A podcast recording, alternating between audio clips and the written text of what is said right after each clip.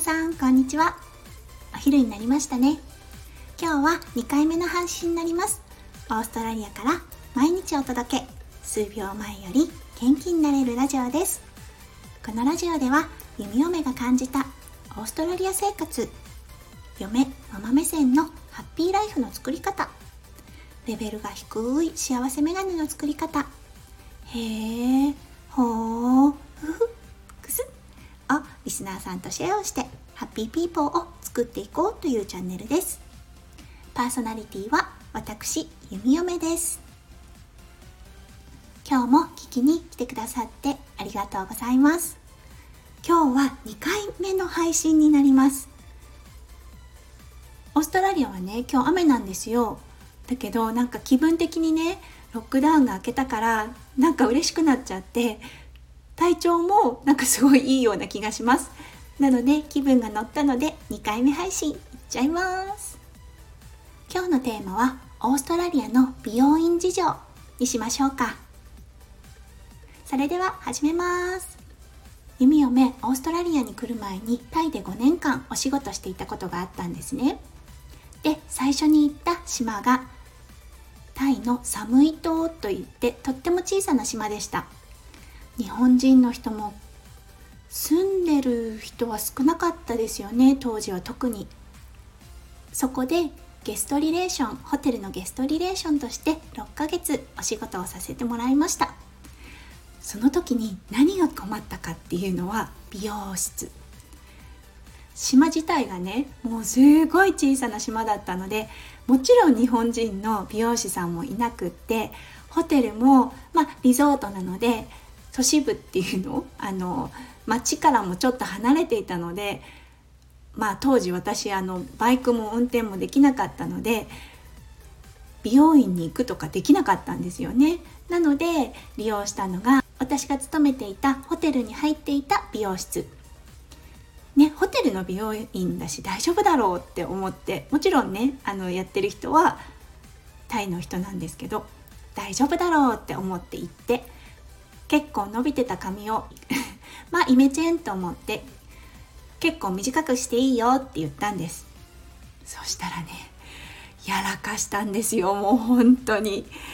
ね当時ね肩まであった髪まああのホテルで勤めてるから後ろで縛ってシニアを作ってっていう感じだったんですけれどもできた髪がもう何ですか？あれは小学生ちびまる子ちゃん？もうねびっくりしちゃって。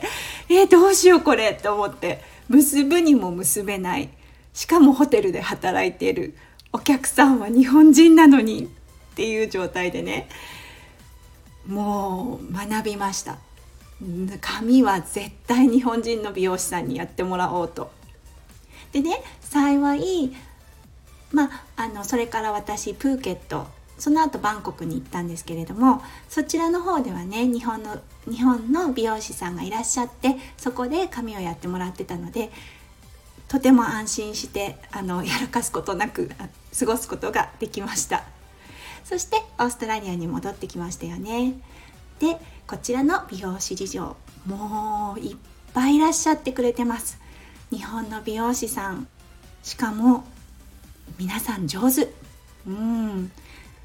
ありがたいですよね。日本のカラーも手に入るしねこっちのあのこっちの方ってやっぱ白人の人が多いのでこっちのカラーってすごい入りづらいんですって美容師さんに聞くと。だからわざわざ日本から持ってきてもらっててそこそのプロダクトを使って髪を染めてもらったりとかカットしてもらったりとかしてます。お仕事とか行くと「わあすっごい綺麗な髪の色をどうやって入れたの?」とかって言われてその美容室を紹介してとか言われたりとかやっぱりね日本の人の技術ってアジアの中でも抜きん出てるんじゃないかなって思いました。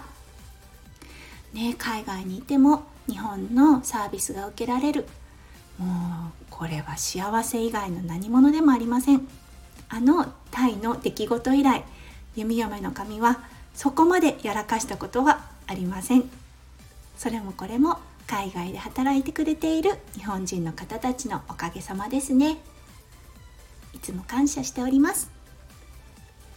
ロックダウンで3ヶ月美容院に行けなかった弓嫁の髪見事なポッキー状態なので早く予約を取って髪の毛を整えてもらえるのが楽しみでしょうがないです。